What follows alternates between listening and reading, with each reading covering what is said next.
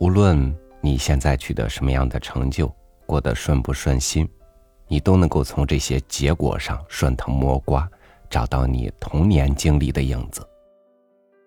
人们在时间和阅历上离开了童年，但生命的根依然扎在那里。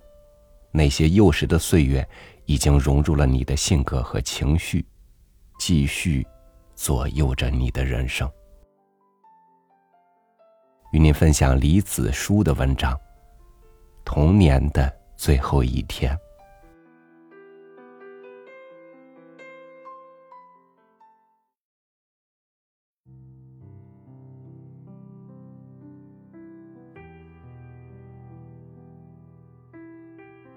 夏日炎炎，黑狗探头是那样走路的，捏手捏脚。舌头伸得好长好长，几乎要触到路面了。大太阳让上学的路变得漫长。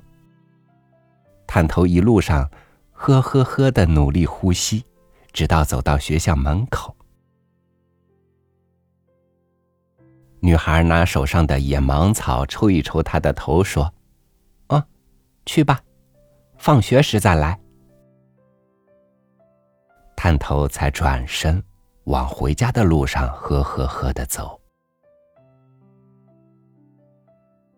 夏日的阳光让探头看起来比平日黑的更纯粹一些，皮毛发亮，长尾巴竖起来摇啊摇的，像在赶苍蝇，也像妈妈坐在病榻上摇蒲扇的动作和节拍。夏日的夜。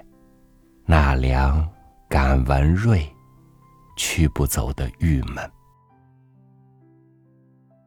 探头是在妈妈犯病后才来的，女孩那时误以为是只小猫，把它捡了回来。爸爸不喜欢探头，他说狗毛会让妈妈的病加重。女孩听话的把小狗丢弃，他又自己寻路回来。女孩就再也舍不得了。不依，不依，不依。他一脸倔强，把小狗紧紧抱在怀里。爸爸没辙了。邻居说自来狗是好兆头，而小狗还适时的在家里发现了借宿的毒蛇，汪汪汪，算是救了大家的命。妈先心软了。爸也就无话，从此家里多了条狗，黑不溜秋的，叫探头吧。探头真黑，浑身不加半丝杂毛，只有眼珠略带棕褐，像两枚琥珀纽扣钉在一团黑绒上。这双眼睛就那样看着女孩一天天长大。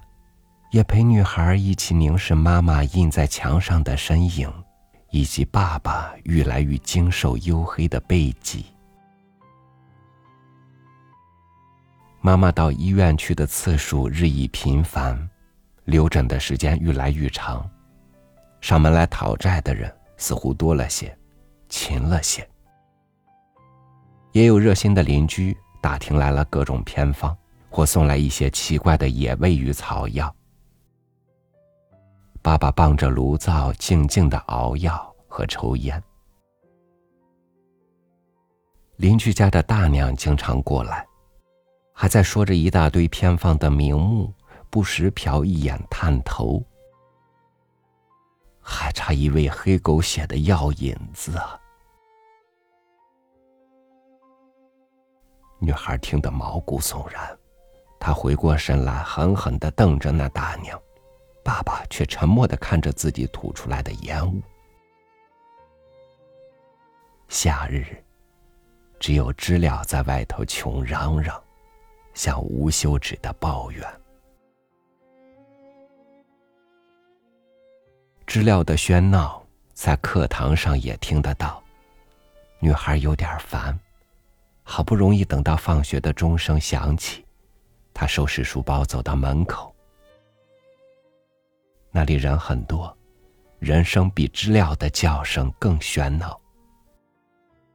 他没听到探头的吠声，不像往常一样，有一只黑狗摇着尾巴向他奔来。女孩只看见爸爸站在前面的树荫下，难得的没有抽烟。那一天，爸爸陪她走回家。路上，女孩什么也没问，沉默的让爸爸牵着她的手。只是走到半路时，她忽然想起探头捏手捏脚、伸长舌头呵呵呵的走路的样子，才忍不住把手抽回，咬着嘴唇，狠狠的擦眼泪。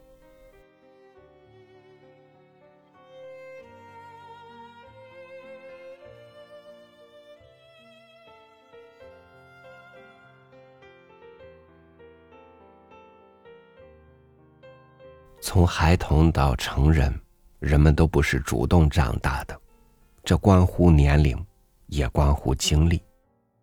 所以，我们常说要保持童心，但是在这步履维艰的现实里，保持童心是何其艰难的一件事呢？